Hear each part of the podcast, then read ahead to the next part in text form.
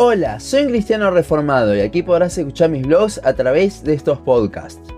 Indiscutiblemente Dios está utilizando las redes sociales para la expansión del Evangelio y la sana doctrina, pero igualmente también han tenido un impacto negativo en la iglesia por culpa del uso que les damos. Y no, no hablo de pecados en específico, sino que hoy hablaremos de una pseudo farándula cristiana, un mundo mediático que se ha formado y que ha afectado en gran manera a los hijos de Dios.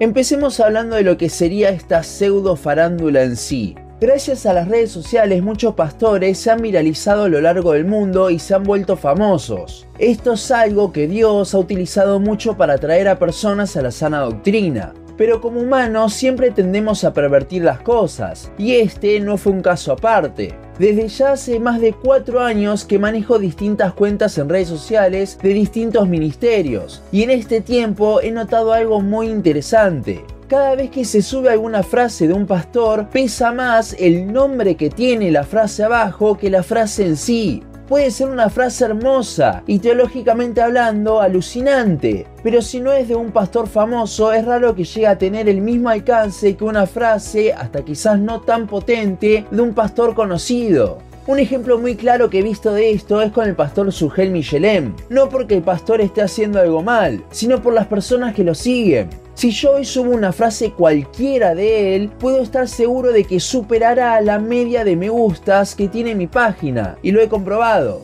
De vuelta, esto no es culpa del pastor, sino de nosotros, y a lo que le prestamos atención en realidad. El resultado de fijarnos en el nombre antes que en el contenido ha sido que cada vez hay menos discernimiento, por lo que si un pastor famoso, por más reformado que sea, se equivoca, cosa que hacen, son humanos, las personas lo seguirán y lo compartirán sin importarles. Y quizás uno piense, no, yo sé discernir, pero a estos les digo, el que piensa estar firme, mire que no caiga. 1 Corintios 10:12. Quizás son errores sutiles, pero por prestar más atención a quién lo dice que al qué dice, no nos terminamos dando cuenta. No todo lo que tiene la etiqueta de reformado o de un pastor reformado será siempre acorde a la Biblia, porque somos humanos y no siempre interpretamos correctamente. Y sí, aún este blog y nuestros mismos pastores entran en esta categoría. Debemos ser como los debería, examinar todo a la luz de la palabra de Dios, sin importar el autor de la frase, el libro, la prédica.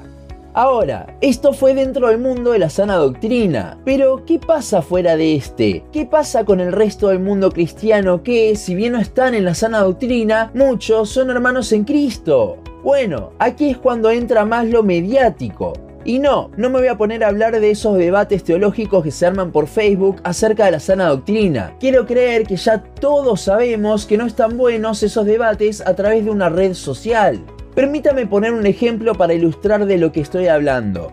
Hace algunos meses, el pastor de la iglesia de Hilson, Australia, Brian Houston, se vio envuelto en un escándalo de infidelidad. Ante esto, muchos cristianos comenzaron a atacar a Hilson. Y sí, entiendo que esas iglesias siguen doctrinas de falsos maestros y ni se predica el evangelio verdadero. No digo que no debamos exponer a los falsos maestros y su doctrina, pero en este caso no se estaba hablando en ningún momento de la doctrina. Siguiendo con la historia, al poco tiempo de que todo esto salió a la luz, aprovechando todo el scratch y la exposición que había en redes sociales, National Geographic lanzó el tráiler de un documental exponiendo la iglesia de Hillsong. Al ver esto, muchos cristianos de sana doctrina empezaron a compartir el tráiler, ¿Cuál es el problema? El documental no se centra en exponer que Hilson no predica el Evangelio, sino que se concentran en los escándalos, las formas que tienen de manejarse y lo ponen como una secta, no haciendo, y acá viene lo importante, distinción con otras iglesias. Al ser algo desarrollado por el mundo, generalizaban todo. Y lo que hace la iglesia de Hilson a los ojos del mundo, lo hacen todas las iglesias evangélicas.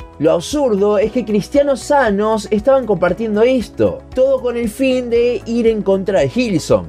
Otro caso es el del fallecimiento de Rabí Zacarías. Luego de que murió salieron a la luz un montón de pruebas de una vida de inmoralidad. Ante esto, las personas se ponían a cuestionar por redes sociales si el apologeta era un verdadero cristiano o no. Estas cosas ante el mundo se generalizan. Es como pasa con la Iglesia Católica. No todos los curas abusan de niños, pero por lo mediático que se volvió el tema, la gente hoy en día generaliza. Nunca me voy a olvidar cuando hace algunos años estaba viendo un programa en la televisión y un notero había salido a preguntar a la gente en la calle qué palabras se les venía a la mente con distintas religiones. Así a los judíos se les decía varos, a los musulmanes terroristas y todo tipo de estereotipo. A los evangélicos la palabra que más destacaba era la de estafadores. ¿Por qué tenían este concepto? Porque la gente generalizaba a los pastores de la prosperidad como que todos los evangélicos somos así. Entonces, ¿cuál es mi punto? ¿No debemos hablar en contra ni siquiera de los falsos maestros? No es tan así. De hecho, si vamos a la Biblia, en gran parte de las epístolas se expone a la doctrina de los falsos maestros y hasta algunos falsos maestros se los expone por su nombre. Primera de Timoteo 1.20. Pero primero hay que tener en cuenta algo. Las epístolas eran leídas en las iglesias, no salían al resto del mundo, por lo que debemos tener cuidado con qué le mostramos al mundo en las redes. Segundo, está bueno igualmente crear una distinción y declarar ante el mundo que lo que los falsos maestros dicen, nosotros no lo compartimos, pero hay mejores formas de hacerlo. Primero que nada tengamos en cuenta que nosotros atacamos a la falsa doctrina del maestro. A la persona así, a ese maestro, Dios después se encargará de él. Segundo, es que la mejor manera de exponer a la falsa doctrina no es mediante atacarla directamente, sino mediante mostrar la verdad. Hay una serie de documentales reformados llamados American Gospel que justamente hace lo último que mencionamos. Expone a las falsas doctrinas y quienes la predican, pero lo hacen por medio de mostrar la verdad, lo que dice la Biblia. Además, se nota que hay una actitud distinta. Mientras muchos atacan a los falsos maestros con cierto odio, la forma correcta de hacerlo y la que veo en estos documentales es de amor hacia las personas que están cegadas bajo esa doctrina. La motivación es amar a las personas que están en todos esos sistemas y querer que ellos vean la verdad, así como nosotros la vimos en algún momento por la gracia de Dios.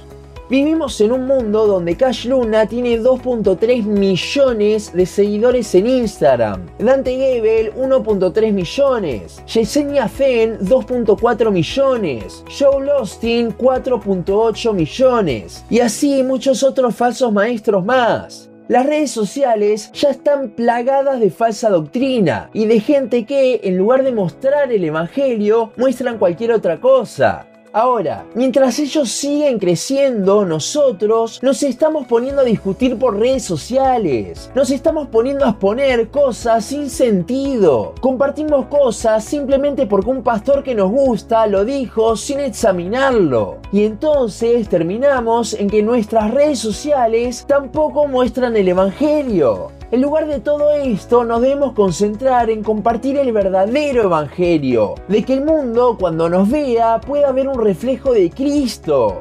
Nuestro objetivo en las redes sociales no es exponer a los falsos maestros, nuestro foco no está en ellos, ni siquiera en los pastores que sí predican la sana doctrina. Todo esto simplemente surgirá de cumplir con nuestro verdadero objetivo en las redes, que es mostrar la verdad, mostrar a Cristo.